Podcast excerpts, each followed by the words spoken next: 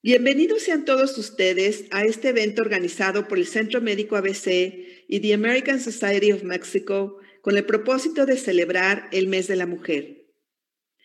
Mi nombre es Vivian Bardavid y soy la presidenta del Organization Steering Group de the American Society of Mexico. A lo largo de la historia han existido mujeres excepcionales que han ayudado a mejorar la vida de incontables personas científicas e investigadoras como Marie Curie y Rosalind Franklin, promotoras de los derechos humanos como Rosa Parks, Margaret Fuller y Helen Keller, figuras políticas como Indira Gandhi y Margaret Thatcher, poetisas y escritoras como Sor Juana Inés de la Cruz, Virginia Woolf y Jane Austen, pioneras como Amelia Earhart, humanitarias como Madre Teresa y Clara Barton, lideresas militares como Juana de Arco, artistas como Camille Claudel, deportistas como Nadia Comaneci, empresarias como Estelle Oder. Todas estas famosas mujeres han contribuido de manera extraordinaria a mejorar la vida de otros y a construir un mundo mejor. Pero hay y han habido muchísimas otras mujeres, sin mayor celebridad ni notoriedad, que sin embargo son verdaderas heroínas con la fortaleza, la tenacidad, la inteligencia y el corazón, para hacer una diferencia en las vidas de muchos otros. Mujeres que enfrentan la adversidad con entereza y convierten las dificultades en logros. Mujeres ejemplares que inspiran, que dejan huella en sus familias, en sus trabajos, en sus negocios, en sus comunidades, en las personas tocadas por su maravilloso espíritu. Hoy tenemos el gusto de presentar a cuatro de estas mujeres extraordinarias que con su creatividad, con su visión, con su alma entera, han podido iluminar la vida de otros seres humanos de manera admirable.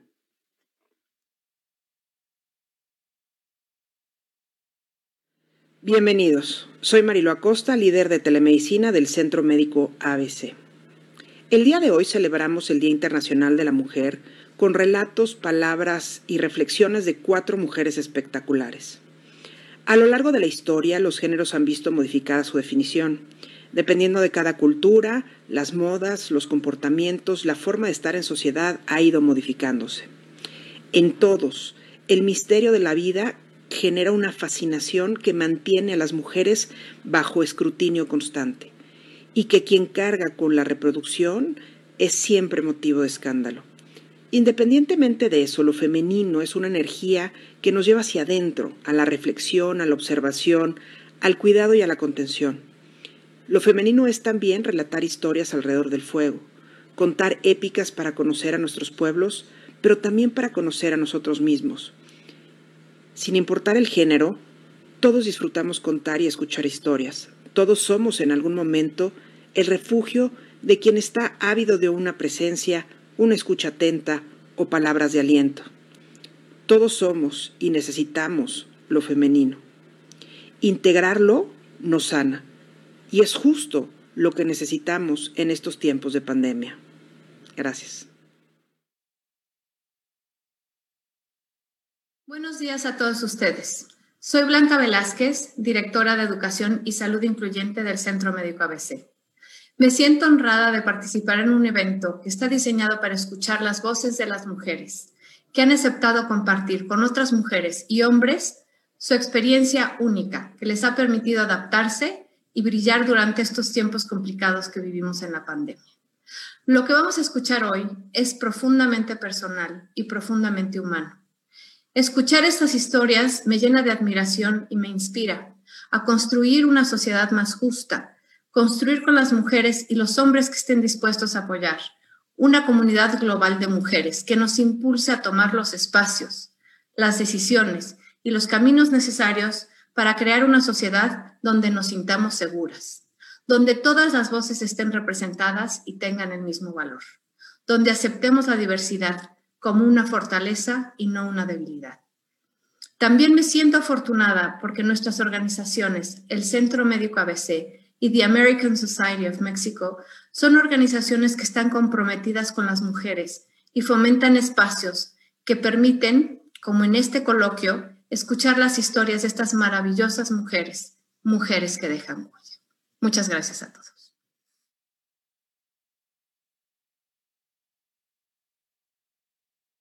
Buenas, soy Edme Pardo, soy escritora, maestra, eh, voluntaria y estoy aquí para charlar con ustedes de cómo ha sido esta vida durante la pandemia. La pregunta que me hicieron es, ¿cómo te ha ido, cómo te fue en la pandemia? No, pues no me fue, me está yendo, nos sigue yendo. Eh, la pandemia pues ya es una, para mí, una nueva forma de vivir y fue, la, la he ido descubriendo no tenía yo las respuestas, nadie las teníamos y lo que hoy les diga seguramente mañana va a evolucionar. Yo me acuerdo perfecto que cuando empezó pasaron dos cosas. Fue el 8 de marzo. Fue la última vez que salí a la calle, salí con una blusa morada, casi como la traigo hoy, y, este, y fui a la marcha de las mujeres. Al día siguiente nos guardamos todas en casa y a la semana siguiente me guardé en mi casa. Fue esta enorme salida con esta fuerza, con esta voluntad de cambio en la sociedad y de repente el recogimiento. Al principio del recogimiento yo dije, yo estoy dispuesta a atravesarlo. Lo que sea que sea, lo voy a atravesar. Claramente no tenía ni idea de lo que estaba diciendo, no sabía que era todo lo que iba a atravesar. Pensaba que pues ya sabíamos, ¿no? Que la cuarentena eran a lo más 40 días y ya sabemos que esta cuarentena lleva año y pico. No, no tenía idea de la dimensión, pero sí sabía que estaba dispuesta a atravesarlo y que estaba dispuesta a afrontarlo. Y lo he venido descubriendo. Hubo muchísimos cambios y reacomodos en la vida, unos muy difíciles, otros para allá. Yo, yo coordino el, doctorado en línea de Casa Lam en literatura. Entonces yo ya tenía experiencia trabajando en línea. Todos mis otros cursos presenciales los mudé a Zoom. Eh, un me acuerdo perfecto que un domingo me junté con un grupo de lectoras que no tenían experiencia en Zoom y a ver, pícale y a ver, ve cómo le y, y tratamos como de arreglar las herramientas por una parte, todo lo que tiene que ver la docencia. Otra de mis labores tiene que ver con que acompaño a gente a escribir libros. Mucha gente quiere escribir su libro y entonces yo los acompaño. Y en ese momento he recibido llamadas. Oye, pues mira, ahorita que estoy guardado, pues yo creo que es el mejor momento para escribir mi libro. ¿Cómo ves? Bueno. Y otra persona, oye, ¿te acuerdas que yo una, bueno, entonces tenía todas mis clases por Zoom, estaba haciendo dos acompañamientos en las escrituras de libros. Se me multiplicó, además, doy un taller muy lindo, disculpando el comercial, es un taller de creatividad padrísimo. Entonces me hablaron, di dos veces el taller de creatividad. Estaba yo muy entretenida con tanto trabajo.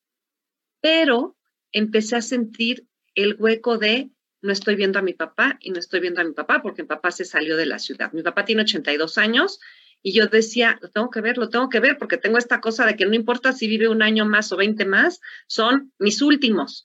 Y entonces, y empecé a tener una tristeza de no verlo, aunque nos hablábamos. Y yo decía, pues es como, como si una parte ya se hubiera muerto. Y veo a mi mamá mucho porque estoy, estoy muy cerca de ella y a mi pareja y a mis hermanos, pero a mi papá. Y entonces empecé a, bueno, fui a terapia, para que mejor me entiendan, fui a terapia a tratar de acomodar está el, que, la que el amor esté en el corazón y no solamente, digamos, en la parte física, y, y aprender a que pusiera canderel o stevia, endulza, no engorda y no es lo mismo, pero sí hay algo que está. Y aprendí a que esta es la nueva forma del amor. Para mí eso quizá ha sido uno de los cambios más significativos, entender que hay amor y que hay amistad en estas condiciones y necesité ayuda, alguien que me echara la mano. Otra cosa que me sucedió fue que eh, escribí un libro para niños que lo tenía impensado. Tengo una amiga que es muy cómplice, que se llama Rina Hitler, que me dijo, oye, ¿qué crees que andamos necesitando? Un libro para que los chavos regresen a la escuela. Pensábamos que los chavos iban a regresar a la escuela en media hora. Claramente ya van 15 horas y todavía no regresan. Y entonces yo pensé, ¿qué es lo que yo estoy haciendo en este momento de mi vida? Pues reinventarme, ¿no? Y bueno, pues era la palabra que sonaba, reinventarnos.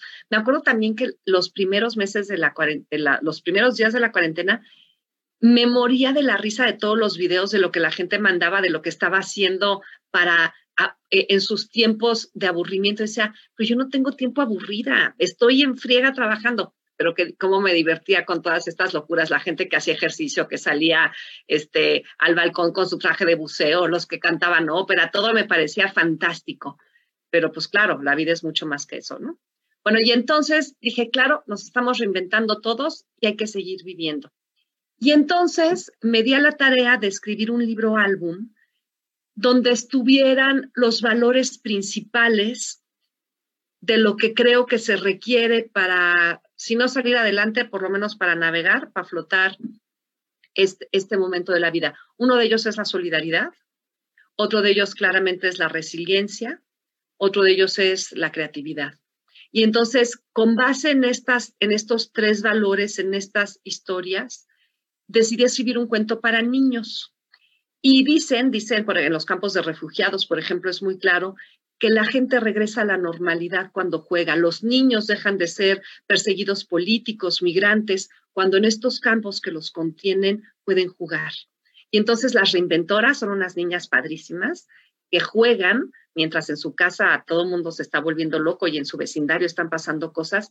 Ellas juegan y en la medida que juegan encuentran una manera para volver a la vida o estar en la vida y esa fue, digamos, mi contribución a la infancia de México y del mundo de la pandemia. No sabía cómo terminar el libro, estaba con el rollo de género, si se primero mi proyecto se llamaba Todos fuimos inventores y luego dije no, porque quiero también que sean palabras neutras y entonces se llama, pero no puede, reinventores o reinventoras. Ah, no, primero pensé todos fuimos inventores y un, un editor me dijo, aguas, porque no inventamos, reinventamos. Dije, ah, pues muy bien. Total que se terminó llamando Reinventoras, es un libro muy lindo. Este, y ha tenido mucha suerte. Está ahora ya está publicado en Europa y en México lo que hacemos es que lo acompañamos con fundaciones. Bank of America nos pagó una primera edición, Fundación Lego y Fondo Unido México nos pagaron una segunda edición, hice ya un video de acompañamiento, guías de lectura. Y lo que estamos haciendo es que ese material llegue a la, a la mayor cantidad de gente posible, justamente para entender esta cosa que se llama reinventarnos, que además está en ebook y por ahí lo pueden ir a buscar. Ah, bueno, y otra cosa que me pasó, pues es que me aprendí a poner bilé en mi escritorio, ahora tengo un bilé junto. Entonces, cada vez que voy a dar una clase me pongo el bilé. Eso no lo hacía antes, pero bueno, son las cosas que uno tiene que ir solucionando en la vida. Otro cambio que fue, fue hacer ejercicio. Yo estaba muy acostumbrada a salir a hacer ejercicio y mi casa se convirtió en mi gimnasio. Moví la sala para un lado y para otro, y ahí puse un tapete y ahí ya tomo mis pilates en yoga, en línea, perdón. ¿Qué sigue? Pues estar con la antena parada para ver qué pide la vida. Seguramente nos va a pedir muchas más cosas. Hay una parte que es muy cómodo del trabajo en línea, hay una parte que tiene su mucha belleza. Y yo creo que lo que sigue, digamos, en términos de maestra, va a ser la combinación de presencial virtual. Hay muchas cosas que no estoy haciendo, no estoy yendo a las escuelas, no estoy yendo a las conferencias. Entonces, probablemente las clases las mantenga en línea, pero ya los eventos chonchos, pues a la, a la, presencial, ¿no? Tenemos que, lo voy a ir averiguando. No hay, este, no hay nada escrito. A lo mejor escribo otra cosa. No sé cuándo esto vaya a ser pasado yo creo que va a ser presente mucho tiempo. Yo la verdad es que en el rollo de la escritura y de las clases decía, un día voy a pasar seis meses a Europa y me encantaría tener todas mis clases en línea. Oye, no me fui seis meses a ningún lugar, estoy aquí guardada en mi casa con mi bebé, este, trabajando en línea. Entonces hay una parte que yo creo que se va a quedar, no sé exactamente cuál, supongo que también va a tener que ver con mis empleadores. Hay otra parte que va a salir. Yo lo que quisiera es no tener miedo de salir a la calle, no tener miedo de tocar a la gente, que eso es de las cosas más ricas que hay, tocar a la gente, este, y recobrar la confianza en la vida, ¿sabes? O sea, lo para, también algo gacho es como el miedo, el miedo de iré, no iré, saldré, no saldré. Este, y entonces yo lo que quisiera es confiar en que en la manera como se den las cosas es una cosa buena para todos y para la salud. Y quizá así me quiero despedir, eh, tratando de, incrementar la confianza, de cultivar la confianza, de regar la confianza con agüita, la confianza en la vida, la confianza en el universo y saber que esto es solo un pasito de tantísimos que hemos pasado y que pasaremos como humanidad. Si la historia nos cuenta bien, en 100 años vamos a tener otra, o a lo mejor antes, no tengo ni idea, y también voy a querer atravesarlo. Entonces tengo que también cultivar la confianza en mí, en mis semejantes y en el mundo en el que vivo.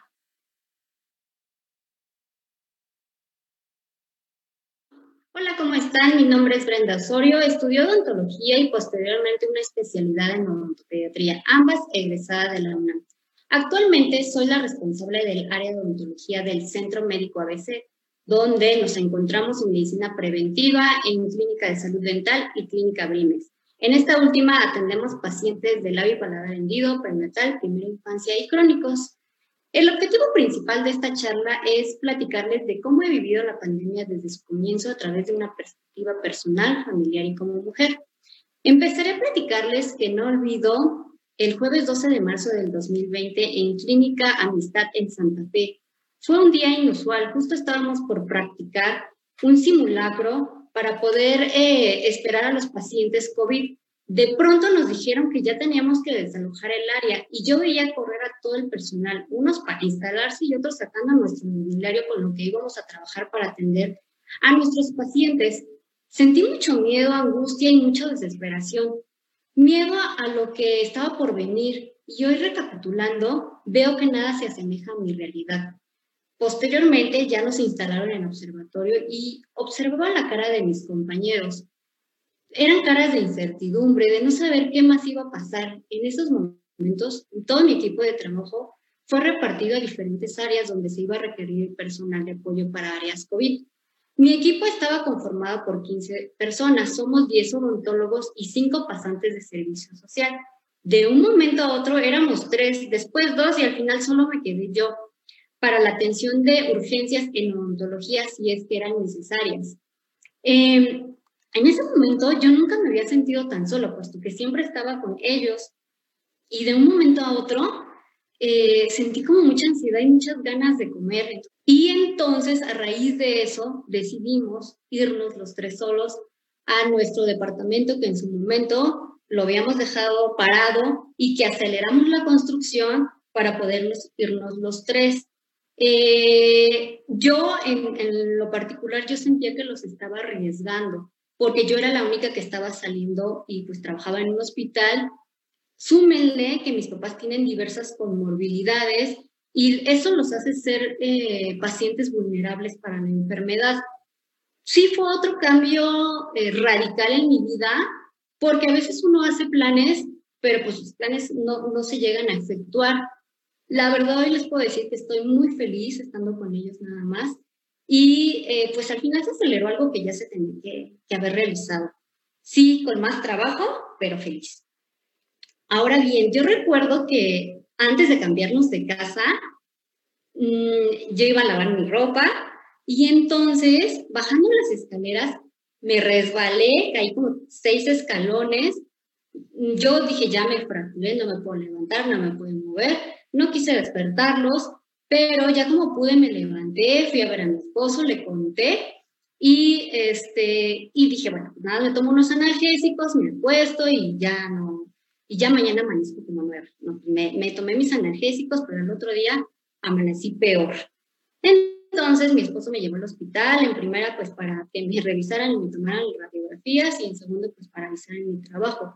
Las radiografías mostraron esguince en las cervicales, por lo que me tuve que ir de incapacidad para mi recuperación. Eh, mi esposo me, yo estaba muy enojada, pero mi esposo me decía que las cosas pasaban por algo, porque a raíz de eso me tuve que eh, tuve que trabajar desde casa, de home office, y eso qué significaba? Que ahora yo también tenía que estar con las actividades de la casa, con las actividades de Alexa, Alexa es mi hija, y aparte con mi trabajo. Eh, en el momento en que yo estaba ya en reposo, ya tomando mis analgésicos, me entró ese chip de que algo tenía que hacer por mi vida, no podía estar comiendo y subiendo de peso más y más. Y justo en esta semana comencé con mi dieta. Yo anteriormente ya había hecho varios, varios planes alimenticios y visitado a varios nutriólogos, pero nada de eso funcionaba. No sé cómo le hice, pero esa dieta sí me funcionó. Bajé los kilos que había subido por pandemia, los kilos del embarazo y un par más. estaba feliz porque nunca lo había logrado. Y, y de verdad, yo no sé si tuvo que ver la pandemia de que me esforcé demasiado y mi esposo me decía, no, ¿cómo le hiciste, no? ¿Cómo le hiciste para poder lograrlo? La verdad yo me sentía muy feliz. Eh, ya estando de, nuevo eh, en The Home Office, también me integraron a una plataforma que atendía pacientes COVID y que no tenía nada que ver con odontología. Para mí significaba mucho porque estaba aprendiendo más y estaba abriendo más mi panorama. Entonces, eh, yo hacía como retrospectiva y decía, si no me hubiera caído, no hubiera estado con mi hija, porque también me tocó vivir en el momento en que caminaba, en que se caía, hacía cosas graciosas y yo las grababa con mi propia mano. Y entonces para mí eso significaba mucho. De manera personal, les puedo compartir que hoy mi rutina es diferente ya que antes me levantaba a las 4 de la mañana para poder salir a las 5 y llegar a las 6 al hospital porque vivo un poco retirado. Y antes con el tráfico pues no podía, no podía darme el lujo de, de salirme más tarde. ¿no? Hoy en día mi rutina es diferente. Hoy me levanto a las 6 de la mañana, desayuno tranquilamente, salgo a las 7, llego a 7.45 al hospital, llego feliz porque a mí me encanta manejar obviamente sin tráfico y relajada. Entonces, para mí también eso ha significado mucho en esta pandemia, ojalá que se quede así sin tráfico. Eh, mi equipo de trabajo eh, se empezó a reincorporar porque posteriormente pues termina home office, se abren otra vez las áreas de odontología y eh, nos, dicen que ahora íbamos a estar en observatorio, solo que a diferencia de Santa Fe, para que me entiendan un poquito, antes eran siete sillas dentales con cinco odontólogos y cada uno atendía diez consultas. Ahora en Brimex solamente son tres sillas y cada uno atiende cinco consultas, o sea, solamente son 15, eh, 15 consultas en total.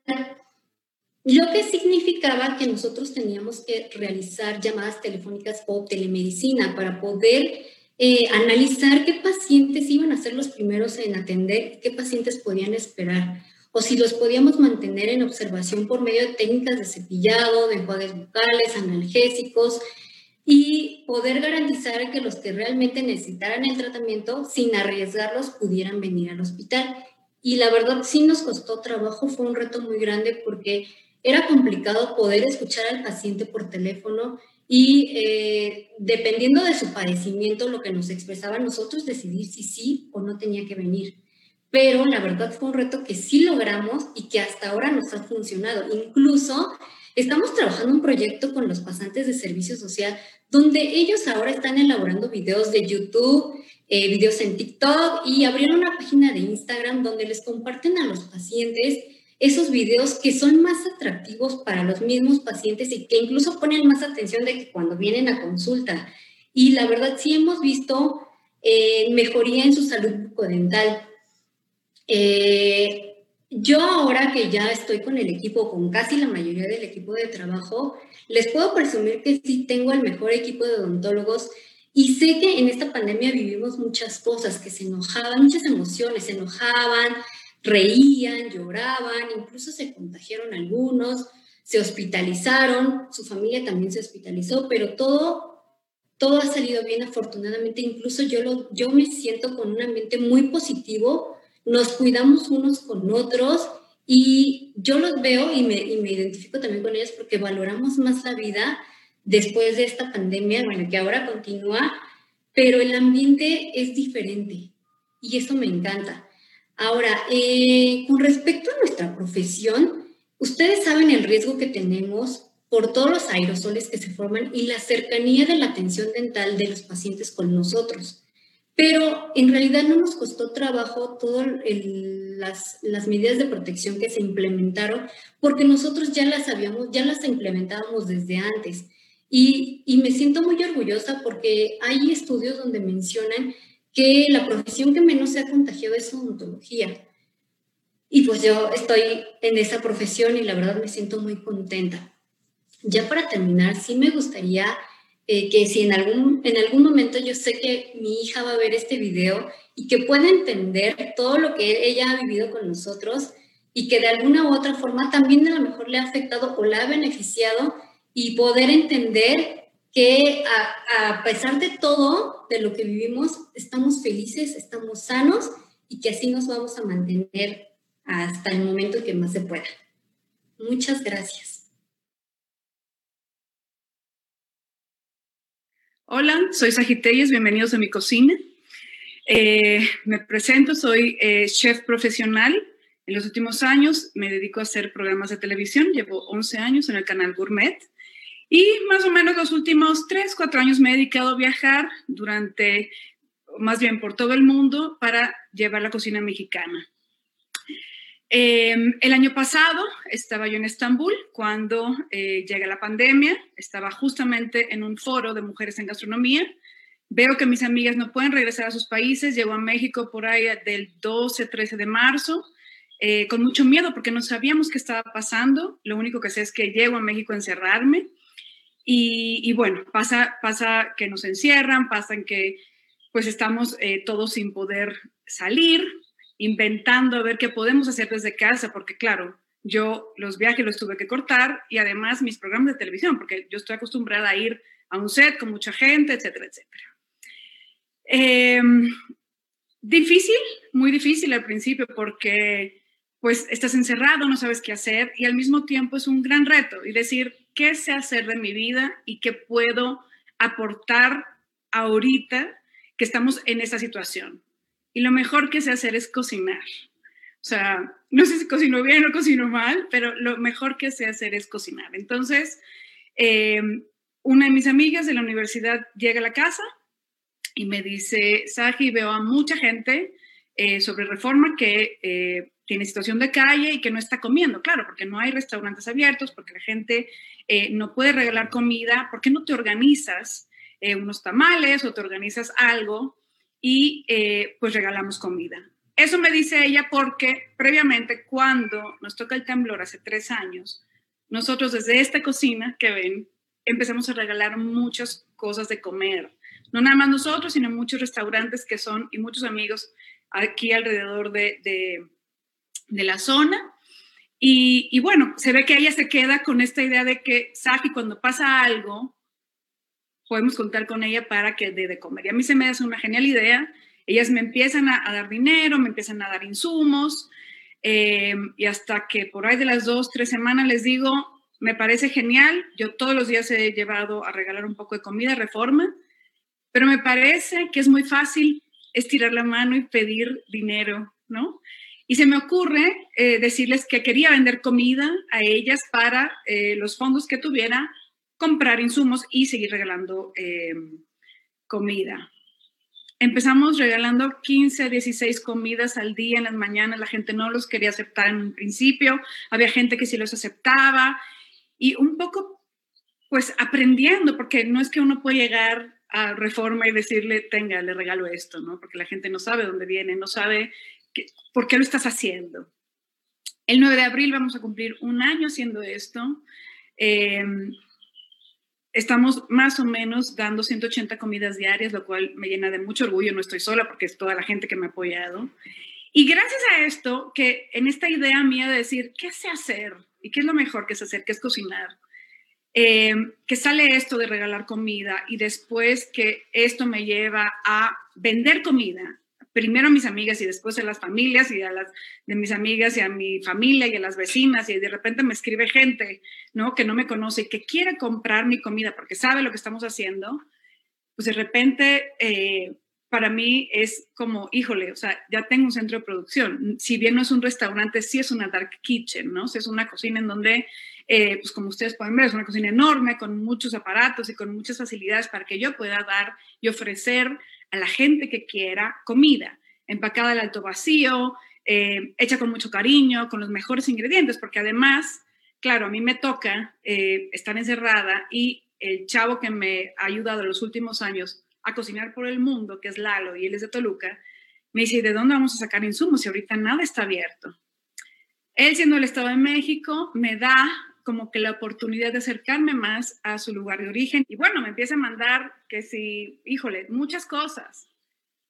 Eh, quelites, papas que se dan deliciosas en, su lugar de origen, etc. Entonces empezamos a vender cosas que él me manda de, Toluca, empezamos a cocinar los dos, empezamos a, venderle a las amigas que, si el pollo rostizado, que si las salsas al, alto vacío, que si las pastas hechas a mano, sea, en fin, o sea, como adecuando un menú a lo que había disponible en Toluca y específicamente donde vive él, ¿no? Porque también, digo, si yo quería hacer, no sé, salmón, pues estaba un poco en chino considerar el salmón, porque no había eh, oferta, ¿sabes? O sea, la central de abasto estaba como muy restringida, los supermercados al principio, pues la gente no sabía eh, qué hacer, entonces, como, como que todo se fue acomodando porque estábamos muy abiertos a querer hacer algo en la pandemia. Entonces, yo creo que eh, me quedo con esa enseñanza un poco de decir, a ver, si yo lo que quiero o lo que puedo hacer o lo mejor que sé hacer es cocinar, y no importa si lo voy a dar a la gente, regalar a, a reformas o, lo voy a vender o, lo voy a hacer con la televisión, porque además, claro, en la pandemia eh, me hablan del canal y me dicen, Saji, no puedes ir a estudio, pero podemos filmar desde tu casa. Entonces, pues es como acondicionar tu casa para cosas que tú no habías pensado, ¿no? ¿Ha sido incómodo? Claro que ha sido incómodo. ¿Ha sido un reto? Por supuesto que ha sido un reto, pero doy gracias de que eh, pude hacer algo, ¿sabes? Eh, no sé, me, me, quedo con un buen sabor de boca porque creo que estoy haciendo lo, lo, mejor que puedo hacer, ¿no? Pude haber no, no, haber hecho nada, pude haberme quedado de brazos cruzados, porque además, claro, mi, mi hijo este, al principio pues no, no iba a clases, se quedó aquí en casa en, escuela online, entonces pues también es otro trabajo adicional, ¿no? Como, como, como Saji, ser mamá. Em, y de repente decir, bueno, esto es lo que estoy haciendo en la pandemia, ¿no? Eh, lo estoy haciendo como de manera muy seria, ¿no? Porque ya vamos a cumplir un año. Y no solo eso, se empezaron a acercar eh, algunas marcas conmigo que claro, teniendo yo una exposición en redes sociales, las marcas querían ver de qué manera podían hacer cosas conmigo y firmé un par de contratos durante la pandemia, hice varios, eh, publicidad eh, para grandes marcas que admiro mucho, las sigo haciendo, firmé, filmé programa de televisión aquí en mi cocina, eh, sigo cocinando para la gente en reforma, sigo cocinando para, para vender a las amigas y a los amigos. Eh, en algún momento me invitaron de, un foro que se llama Advertising Week, que se hace en Nueva York todos los años, que es como eh, la semana de, comunicación más grande que hay eh, en, el mundo, en el medio. Me invitaron a hacer un, un, en vivo, lo hice, muy orgullosa. Este, y, y, digamos que eso fue para mí la pandemia, estar buscando algo que me gustara hacer siempre con las limitantes que tenía, ¿no? O, que tengo desde la casa. Eh, les platicaba hace ratito que vamos a cumplir un año, el, 9 de abril, de regalar comida. A mí me, me, llena de orgullo. No lo platico mucho porque me parece que no lo hago yo sola y tampoco lo hago con un afán de decir, miren lo que hago, sino, o sea, como diciendo, si yo puedo hacerlo en el radial de la glorieta a la Diana Cazadora, a la glorieta de Colón, porque nada más es ese tramo de ida y de regreso que me queda muy cerca de casa. A mí me gustaría que la gente tuviera como una motivación de, de hacerlo también en su lugar de origen. Me fascinaría agarrar y decir, claro, a mí me encantaría acabar con la gente que tuviera hambre en, en, mi ciudad o en el país, pero pues tengo una limitante, ¿no? Eh, y no sé, o sea, como que me gustaría que la gente dijera, oye, a mí no me cuesta nada hacer un poquito de comida de más y regalarla a dos cuadras de mi casa, donde sé que la gente lo necesita, ¿no? O sea, como que quisiera eso, más que un reconocimiento, sino sembrar esa semillita. Y pues de conciencia también, ¿no? De, de, en donde estamos, qué queremos y qué somos, porque me parece definitivamente que en, en las circunstancias más difíciles que nos pone la vida es cuando nosotros tenemos que sacar nuestro carácter y sacar lo que somos en, en, pues, no sé, en esencia. Entonces, pues bueno, eso hice en toda la pandemia, eso estoy haciendo en toda la pandemia, cocinar, ¿no? Para marcas, para la televisión, para gente que lo necesita, que no tiene recursos, para mis amigas que quieren comprar comida rica. Y pues, no sé, quiero darle las gracias de haberme escuchado. Esta es mi cocina, aquí hacemos todo, ¿no? Desde los programas de televisión hasta, hasta hacer los tomales para regalar y, y, todas estas pastas para vender, ¿no? Que han, han, sido, han sido, híjole, sí, días de aprendizaje, pero, pero de reconfortar, ¿no? De reconfortar también y, y decir, ¿qué puedo hacer con lo que tengo ahorita a la mano, ¿no? Así que pues muchísimas gracias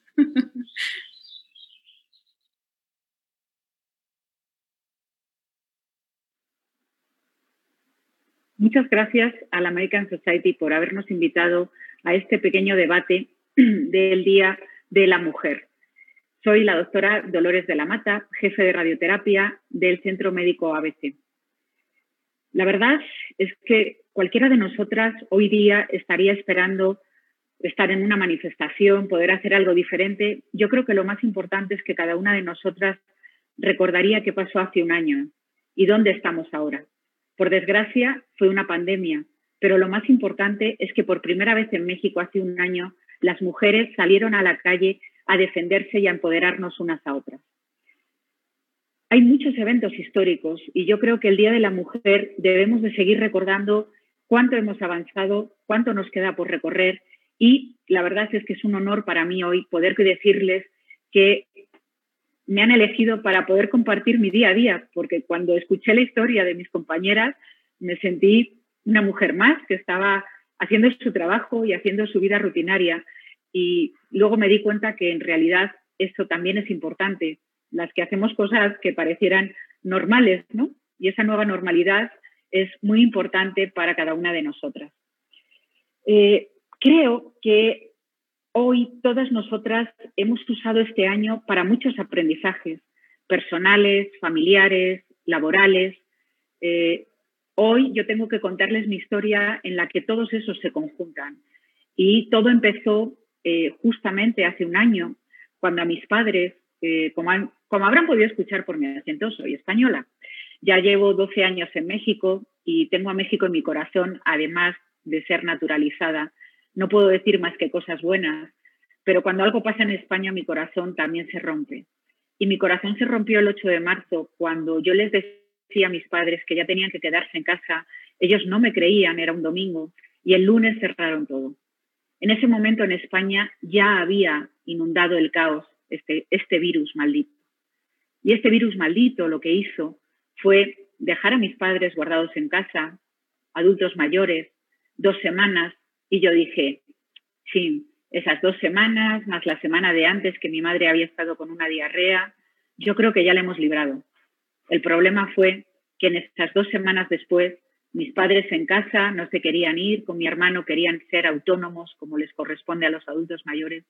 Mi padre, un día, de los, todos los días que les llamaba de mi casa al trabajo por teléfono, me dice, hija, no he dormido bien, estoy cansado, no tenía tos, no tenía fiebre, al segundo día seguía igual y, por desgracia, el COVID estaba en sus pulmones. Empezó a cansarse más, tuvo que ir al hospital, mi hermano le tuvo que dejar e imagínense que me sentía afortunada porque pudo entrar en un hospital y no irse a un centro o no quedarse en la calle. Estuvo ahí dos días y el primer día que me llamaba por teléfono, con todo el miedo que teníamos en todas partes, me dijo, hija, esto es muy grave, no sé por qué la gente no, está muy consciente y no toma en serio esta enfermedad. Así me despedí de él en la última llamada que me dijo que se sentía mejor, que estaba tomando oxígeno, solo en una habitación en la que yo como médico me daba cuenta que a todos los profesionales que les atendían eran unos héroes, porque a veces no tenían material, a veces no sabían cómo se iban a contagiar y tenían la valentía de entrar a verles. Mi padre no amaneció ese día, algún momento, algún infarto, algún proceso tuvo. Y esa misma tarde mi madre también se hospitalizó. Si se imaginan cómo tuvo que sentirse ese escalofrío por el cuerpo, ser médico, saber el miedo que estaban pasando o su soledad, pero además tener que tomar la decisión de si iba a ir a España o me tenía que quedar en México.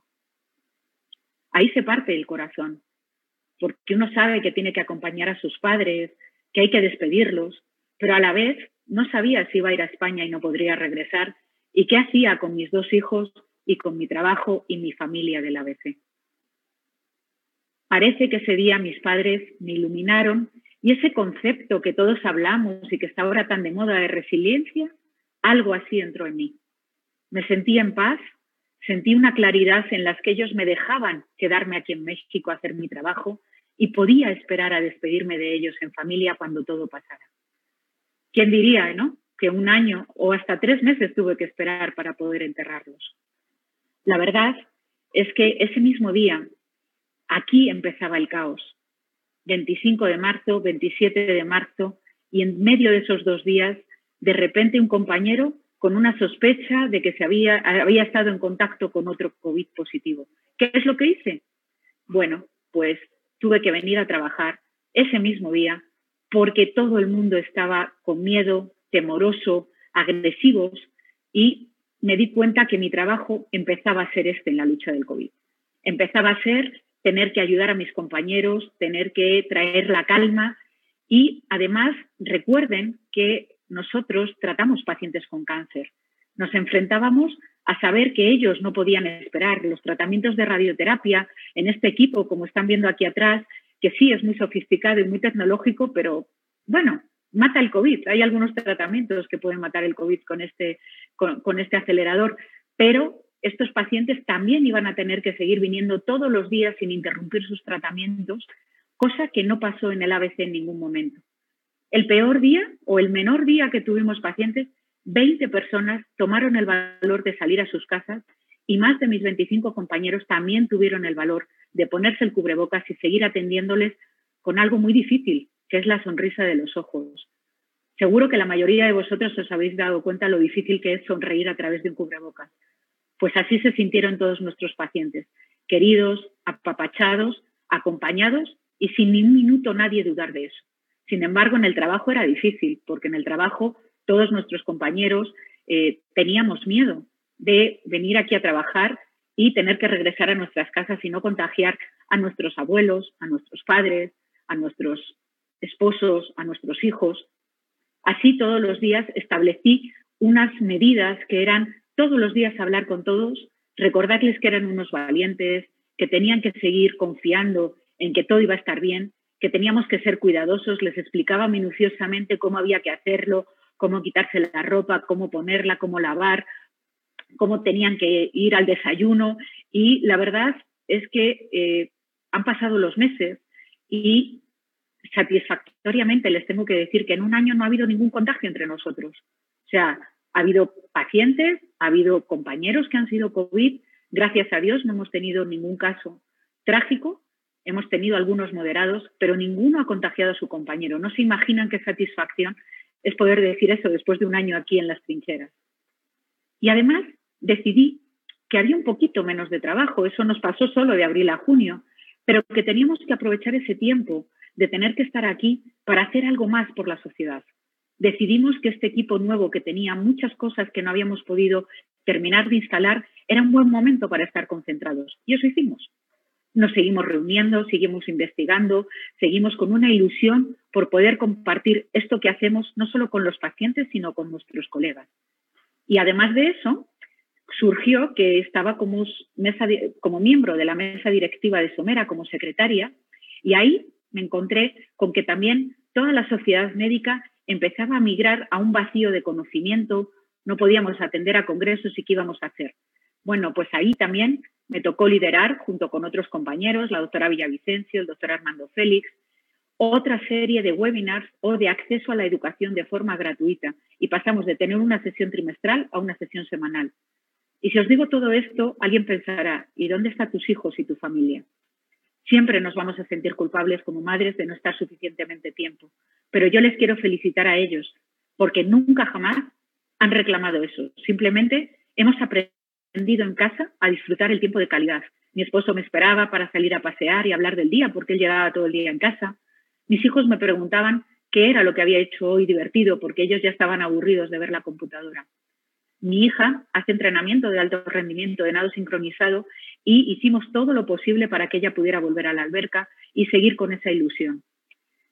Si yo les tuviera que explicar qué es lo que tenemos que hacer en estos tiempos de pandemia o de crisis, yo creo que la mayoría de nosotros lo que estamos aprendiendo es que ser resiliente, tener muchas herramientas como mujer y poder compartir esa seguridad y sobre todo la multitarea ayuda a nuestros compañeros a sentirse seguros, optimistas y seguir adelante.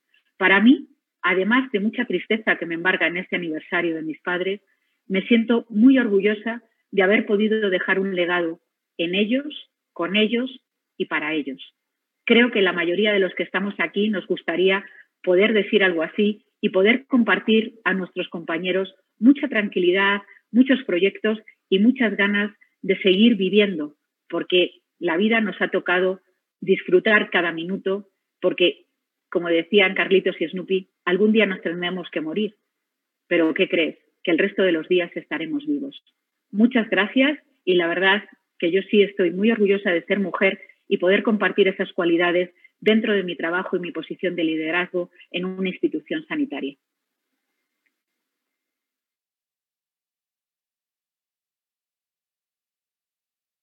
Agradezco la participación de Loli, Brenda, Edmé y Saji. Y agradezco profundamente a Vivian Bardavid, a Marilú, Vivian Albarrán, a Vero y a Uriel que nos hayan permitido organizar este evento conjunto entre el Centro Médico ABC y the American Society of Mexico. Muchísimas gracias a todos.